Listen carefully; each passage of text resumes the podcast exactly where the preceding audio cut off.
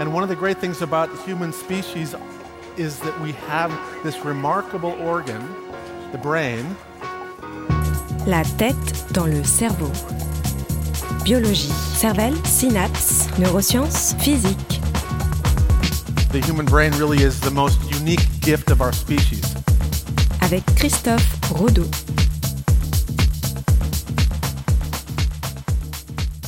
On va s'intéresser à nos amis les bêtes et plus particulièrement aux chiens. Ouais, alors pourquoi parler des chiens? Bah Parce que selon une étude récente, les chiens seraient capables de nous juger, nous, humains, selon nos actions. Je Ah. m'explique. Ouais. Dans cette étude, les chiens ont été mis face à trois personnes alignées côte à côte qui jouent une scène. La personne située au milieu a une boîte contenant un objet entre ses mains qu'elle n'arrive pas à ouvrir. Elle va alors demander de l'aide, soit à la personne située à sa droite, soit à la personne située à sa gauche, sans préférence. La personne à qui on ne demande pas d'aide ne va absolument rien faire, elle est neutre. Par contre, la personne à qui on demande de l'aide a deux choix. Aider ou ne pas aider. Si elle accepte d'aider, elle ouvre la boîte et la personne du milieu peut récupérer l'objet et la scène s'arrête. Si elle refuse d'aider, la personne du milieu continue à essayer d'ouvrir sans grand succès, puis elle s'arrête et la scène se termine. Mhm. Dans un cas comme dans l'autre, une fois la scène terminée, la personne du milieu ne fait plus rien et les personnes situées sur les côtés vont toutes les deux proposer de la nourriture au chien. D'accord. Le chien va devoir choisir de quelle personne il accepte la nourriture. Il choisit donc soit la personne qui n'a pas été impliquée dans l'action, la personne neutre à qui on n'a pas demandé d'aide, soit la personne qui a été impliquée dans l'action et, qui a refusé ou accepté. ou accepté. Cette expérience, elle a été faite avec plusieurs combinaisons, toutes les combinaisons possibles, plusieurs chiens, et les résultats sont intéressants. Quand la personne impliquée dans l'action a aidé à ouvrir la boîte, le chien choisit sans préférence soit cette personne utile, soit la personne neutre à qui on n'a pas demandé d'aide. A l'inverse, lorsque la personne impliquée dans l'action a refusé d'aider d'ouvrir la boîte, le chien choisit bien plus souvent la personne neutre Ah. à qui on n'a pas demandé d'aide.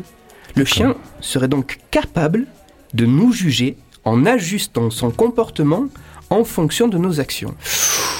Waouh Donc il nous juge, il est capable de- de- d'émettre un jugement. Il serait capable d'émettre un jugement. Alors déjà, chez nous, euh, euh, espèce humaine, être humain, ce sens du jugement moral, on sait, il apparaît très tôt durant l'enfance, autour de la troisième année, mais ce qui est vraiment fascinant avec cette étude, c'est de se rendre compte que ce sens moral, qu'on considère comme un attribut qui est typiquement humain, ben, il ne l'est pas vraiment. Et il peut être présent chez Eh oui. d'autres espèces animales qui en sont capables.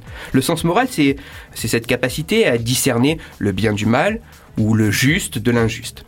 Même si ce type d'action n'est sûrement pas catégorisé de la même façon chez le chien, pas catégorisé en bien ou en mal, mais plutôt chez le chien en collaboratif ou non collaboratif, il est intéressant de constater et, et de réfléchir au fait que ce que l'on appelle animal peut parfois très proche de ce qu'on appelle humain. Toutes les références de ma chronique se retrouvent sur mon site Cerveau en argot. Pour des conseils lecture, afin d'approfondir ce sujet, je vous renvoie vers un article qui malheureusement est pour l'instant disponible qu'en anglais, mais que l'on retrouve gratuitement sur Internet. Je vais sortir ma, ma prononciation anglaise. Il se nomme Monkeys and Dogs Judge Humans by How They Treat Others. Et il est consultable sur le site newscientist.com. Et toi, on peut évidemment te retrouver sur Twitter.